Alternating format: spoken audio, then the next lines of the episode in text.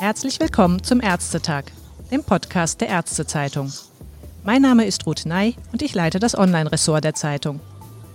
Täglich überschlagen sich derzeit die Meldungen mit neuen Höchstständen bei den positiven Corona-Tests. Noch scheint sich das nicht in gleichem Maß auf die Zahl schwer erkrankter Patienten mit Covid-19 durchzuschlagen. Doch Freitag kam immerhin eine erste Meldung aus dem bevölkerungsreichsten Bundesland Nordrhein-Westfalen wonach zu diesem Zeitpunkt die Zahl der stationär zu behandelnden Covid-19-Kranken dort innerhalb einer Woche von 950 auf rund 1420 Patienten gestiegen ist. Vier Wochen zuvor hatte die Zahl sogar nur bei 320 gelegen. Einen profunden Einblick in das Infektionsgeschehen auf Intensivstationen hat Professor Gernot Marx. Er ist nicht nur Sprecher des Arbeitskreises Intensivmedizin der Deutschen Gesellschaft für Anästhesiologie und Intensivmedizin, sondern auch Direktor der Uniklinik Aachen im Bereich Intensivmedizin. Mit ihm möchte ich heute darüber reden, wie sich die Intensivmediziner auf die neue Situation einstellen, welche Sorgen bestehen und welche Erfahrungen aus den ersten Monaten der Pandemie für die aktuellen Pläne und Behandlungsstrategien hilfreich sind. Hallo Professor Marx, ich begrüße Sie Hallo, am Telefon. Professor Marx, das Robert Koch Institut meldet derzeit Tag für Tag neue Rekordzahlen bei den positiven Corona-Tests. Wird es Ihnen da nicht auch zunehmend mulmig, was die Situation in naher Zukunft auf den Intensivstationen angeht? Ja, es ist ja nicht nur in der nahen Zukunft. Man muss sagen, wir hatten jetzt in den letzten Tagen und äh, auch eine deutliche Zunahme an Covid-19-Patienten, die wiederum in intensivmedizinischer Behandlung sich befinden. Das sind jetzt über 1000, äh, 1030, um genau zu sein. Wir hatten vor drei Wochen noch 270 Patienten. Also auch hier hat bereits eine deutliche Zunahme stattgefunden. Und wenn wir in die anderen Länder, in die Nachbarländer schauen, Belgien, Frankreich, Spanien zum Beispiel, oder auch Großbritannien sehen wir ja, dort waren die Neuinfektionszahlen vor einigen Wochen etwa so der Höhe, die wir jetzt gerade in Deutschland haben. Und von daher ähm, müssen wir davon ausgehen, dass wir in, in wenigen Wochen auch in Deutschland eine deutlich höhere Anzahl von Intensivpatienten als im Vergleich zu heute wieder zu versorgen haben. Sehen Sie denn da schon jetzt auch diese gefürchtete zweite Welle und auch die Furcht begründet, dass uns langsam die Kontrolle über das Infektionsgeschehen verloren geht? Also ich denke, wenn man sich die Zahlen anschaut, sind wir am Beginn der sogenannten zweiten Welle. Davon muss man ausgehen. Und es ist, glaube ich, auch sinnvoll, sich entsprechend dann darauf vorzubereiten.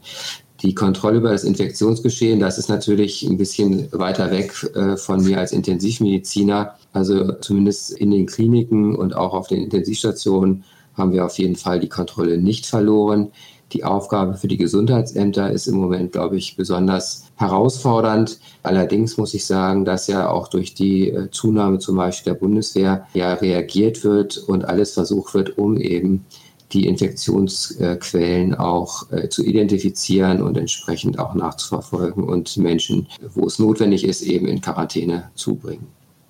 Sie haben ja gesagt, Sie haben die Kontrolle noch auf der Intensivstation. Wie bereiten Sie sich denn konkret am Uniklinikum Aachen auf die neue Situation vor? Also es ist so, im Moment haben wir noch nicht so viele Patienten, zum Beispiel akut in Aachen. Wir haben jetzt gerade sechs Patienten auf den Intensivstationen und sechs Patienten auf Normalstationen mit Covid-19. Im Vergleich zum Frühjahr ist das ja noch deutlich weniger, wobei da waren wir auch neben einem Hotspot, wobei wir haben jetzt ja wieder einen Hotspot mit Basweiler und auch Belgien in der Nähe. Äh, wir bereiten uns äh, vor, indem wir alle Pläne noch einmal konkret alle durchgegangen sind. Wir haben unsere Mitarbeiter noch mal ein weiteres Mal geschult. Wir haben ja, haben wir ja viel sozusagen schon erarbeitet an Prozessen, an Strukturen, an Videos und so weiter. Also wir sind ja in einer viel besseren Situation als im Frühjahr, wo alles neu war. Zum Beispiel haben wir auch alle unsere Studierenden kontaktiert, die wir im Frühjahr intensiv ausgebildet haben und äh, wissen sehr genau, wie wir zu reagieren haben, wenn die Anzahl an Covid-19-Patienten steigen sollte, wie wir entsprechend uns organisieren, um diese auch zu versorgen zu können. Das Uniklinikum Aachen ist jetzt vergleichsweise gut ausgestattet, auch mit allem.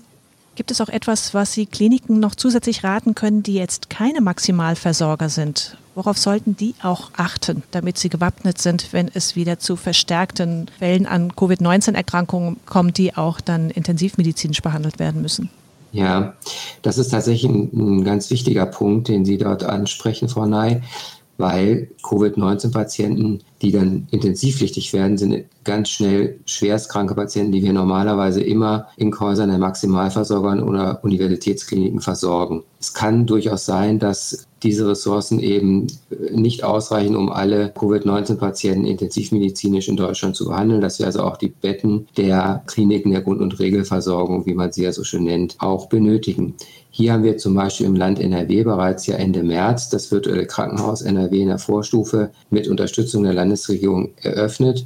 Und das ist die optimale Situation. Hier ist 24 Stunden 7 Uniklinik Aachen, Uniklinik Münster mit Experten stehen allen Kolleginnen und Kollegen zur Seite die ja oftmals nur ein oder zwei Patienten behandeln und nicht über diese breite Erfahrung verfügen können, die wir sammeln durften. Außerhalb NRWs gibt es diese telemedizinische Unterstützung ja leider noch nicht. Hier kann man den Kliniken nur raten, dass sie entsprechend sich erstmal ausrüsten mit entsprechenden Geräten, Schutzausrüstung und so weiter und im Bedarfsfall immer sich an die nächste Maximalversorgungsklinik oder eben Universitätsklinik wendet, zur Not eben telefonisch.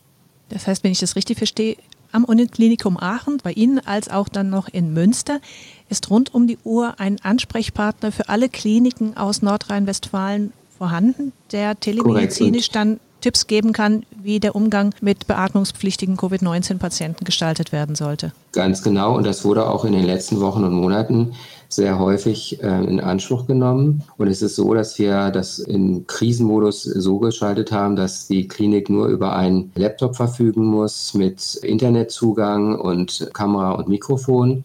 Dann bekommen Sie innerhalb von wenigen Minuten entsprechend einen Link von uns zugeschickt, sodass wir wirklich quasi mit jedem Telemedizin am Patientenbett durchführen können. Auch noch assoziiert mit einer elektronischen Fallakte, sodass wir auf beiden Seiten eben die ganzen Daten entsprechend auch ja, uns anschauen können und bewerten können und sehr differenziert hier unterstützen können.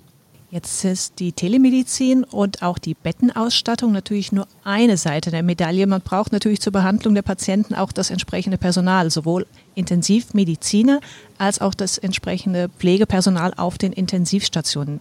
Da ist natürlich einiges passiert an Zusatzschulungen, aber für den Worst Case, dass jetzt diese Fälle wieder zunehmen, reicht das Personal tatsächlich aus? Wir haben Herbstzeit, da ist sowieso Erkältungszeit und vielleicht eine höhere Ausfallquote beim Personal zu verzeichnen. Ja, das ist ein komplexes und äh, wirklich ein herausforderndes Thema. Da bin ich bei Ihnen. Es ist eben so, dass wir in Herbst- und Wintermonaten sowieso immer schon noch mehr schwerkranke Patienten behandeln als in den übrigen Monaten. Wir haben in diesen Wochen und Monaten auch immer den höchsten Krankenstand, auch ohne Covid- und Corona-Pandemie und haben jetzt eben auch immer wieder Mitarbeiter, die im privaten Bereich äh, zum Beispiel Kontaktpersonen waren und eben in Quarantäne müssen für 14 Tage oder gar positiv getestet worden sind. Und wer jetzt ein wenig Krankheitssymptome hat im Sinne eines grippalen Infektes, wird jetzt auf jeden Fall zu Hause sein und äh, krankgeschrieben sein. Und das ist auch ein Unterschied zu der Situation im Frühjahr, dass die Personalressource tatsächlich problematisch werden könnte. Die Rückverfolgung der Infektionen durch den öffentlichen Gesundheitsdienst, Sie hatten das vorhin kurz angesprochen, die wird tatsächlich ja immer schwieriger auch wenn es Unterstützung seitens der Bundeswehr zum Beispiel gibt. Und das ist vielleicht auch noch ein Aspekt, der bei dem Klinikpersonal an sich vielleicht für Unruhe sorgen kann. Eben diese Nachverfolgung, bin ich infiziert, sind Bekannte infiziert. Aachen liegt jetzt auch direkt an der Grenze Holland-Belgien mit besorgniserregenden Fallzahlen. Wie agieren Sie hier als Klinikdirektor, um diesen Stressfaktor auch vielleicht ein bisschen in den Griff zu kriegen und die Sorge nicht zu groß werden zu lassen bei der Belegschaft selbst? Ja, hier ist man tatsächlich als Führungskraft gefordert und das ist auch sozusagen eine meiner wichtigen Aufgaben, hier eben die Teams zu unterstützen, präsent zu sein, wenn es Fragen gibt, positiv zu unterstützen, zum Beispiel jetzt auch akut. Die Versorgung der Patienten im Moment verläuft wieder exzellent, dass man das entsprechend dann auch den Mitarbeitern so kommuniziert. Wir haben in den letzten Wochen sehr darauf geachtet, also wir laufen ja alle seit Monaten mit Mund-Nasenmaske durch die Klinik.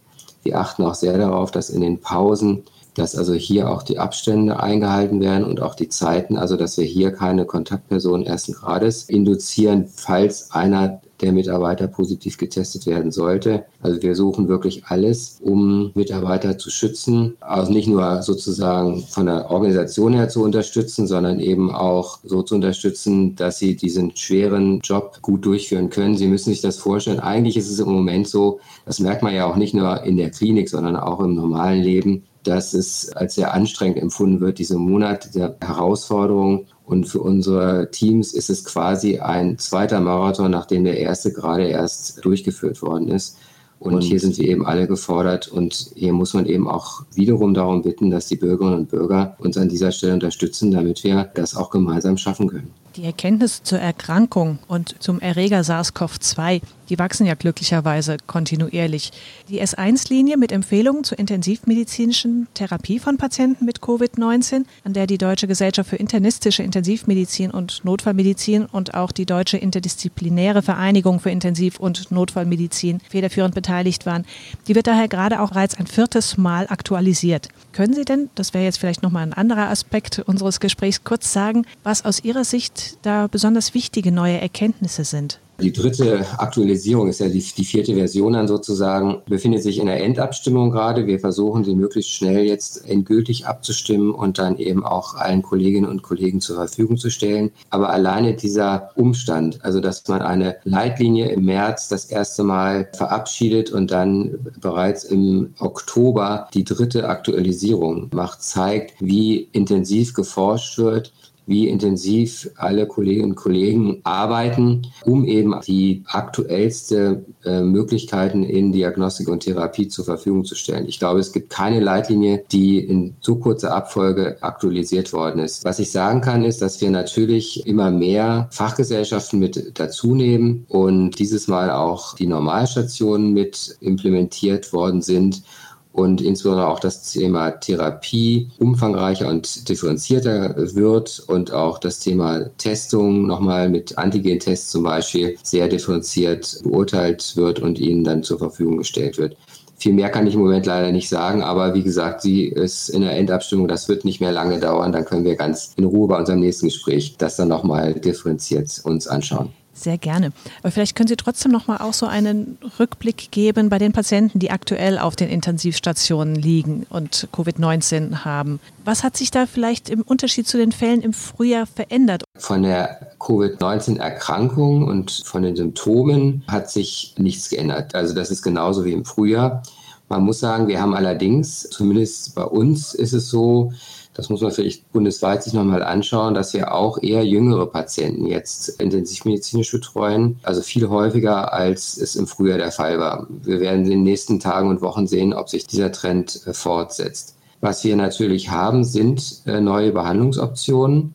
Wir haben das Dexamethason, das hatten wir im Frühjahr noch nicht. Da haben wir ja sehr gute Evidenz jetzt, dass das wirklich die Sterblichkeit bei unseren schwerstkranken beatmeten Patienten reduziert. Das ist sehr gut. Das Remdesivir ist auch zugelassen, was ja die Krankheitsdauer verkürzt. Das ist ja in den, vor wenigen Tagen durch eine Studie der WHO, sagen wir mal, herausgefordert worden. Wobei ich mich hier sehr wundern muss, dass das ohne Peer Review, also ohne Begutachtung von externen unabhängig schon quasi veröffentlicht worden ist. Das ist eigentlich ein Vorgehen, was wissenschaftlich so nicht vorgesehen ist und es macht es etwas schwierig, sage ich mal. Normalerweise auch in Leitlinien werden eben peer-reviewte Studien zur Grundlage von Empfehlungen verwendet. Und ich glaube, wir sollten uns diesen Qualitätsmaßstäben auch in einer Pandemie, davon sollten wir nicht abweichen. Aber wir haben, wie gesagt, Dexamethason. Wir haben auch jetzt gelernt, ja, dass Covid-19 Thrombosen, Embolien fördert. Von daher antikoagulieren wir diese Patienten jetzt äh, mehr als im Frühjahr. Das heißt, insgesamt haben wir gewisse Behandlungsoptionen. Wir haben Erfahrungen und die Hoffnung ist natürlich schon, dass wir damit auch die ja sehr hohe Mortalität von bei den Beatmungspatienten von 50 Prozent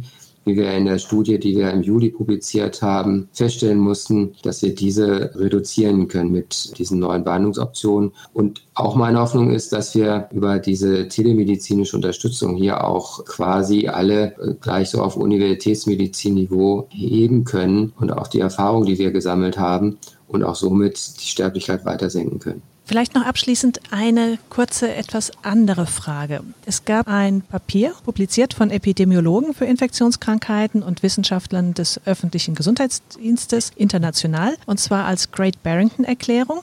Und darin wird auf eine Erdenimmunität per Durchseuchung fokussiert, allerdings auch verbunden mit besonderem Schutz der besonders stark gefährdeten Personengruppen.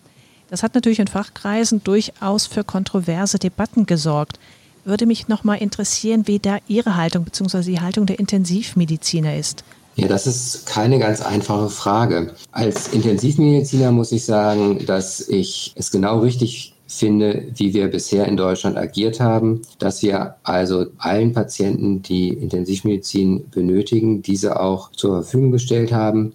Und es war ja auch schon im Frühjahr die Diskussion, wie man sich bei älteren, auch über 80-Jährigen äh, verhält und hier eben auch derjenige, der auch in einem höheren Alter therapiert werden möchte, dieses auch zur Verfügung stellt. Und wir haben ja auch durchaus hier in unserer Studie konnten wir es ja auch feststellen, nicht alle retten können, aber doch sehr viele. Wenn man sich überlegt, dass in anderen Ländern über 80-Jährige gar nicht behandelt worden sind, intensivmedizinisch, finde ich, haben wir in Deutschland hier einen sehr guten Zugang zur, zur Medizin für alle, die es wollen, ermöglicht. Und ich glaube, das ist auch genau richtig so. Great Barrington Erklärung ja, also man muss ja doch ein bisschen vielleicht mal nach Schweden schauen, um sich das nochmal klar zu machen, was das bedeutet. Das bedeutet, dass wir die Jüngeren oder die Mittelalten dürfen weiter quasi leben, als wenn es kein Corona gäbe. Und Ältere würden isoliert werden, entweder zu Hause oder eben in Pflegeheimen. Und das finde ich persönlich weniger als Intensivmediziner, sondern eher ist eine gesellschaftliche Frage,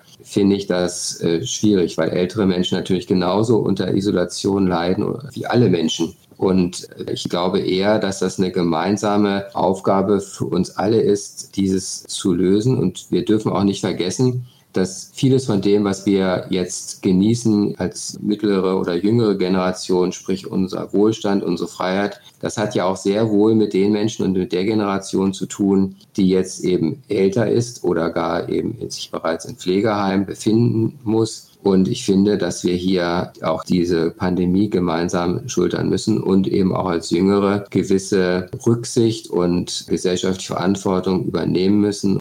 Ich finde, es ist nicht zwingend notwendig, dass man so weiterlebt, wie, wie wir es ohne Corona gemacht haben. Man kann sehr wohl gewisse Reduktion, sage ich mal, des sozialen Lebens in Kauf nehmen, wenn es darum geht, Menschenleben zu retten. Weil das ist ein Punkt, das haben wir in Schweden gesehen. Wenn man so vorgeht, nimmt man deutlich höhere Todeszahlen in einem Land in Kauf. Das wiederum fällt mir als Intensivmediziner sehr schwer. Vielen Dank für diese Erläuterung, Professor Marx. Ich bedanke mich für das Gespräch. Danke Ihnen, Frau Nein.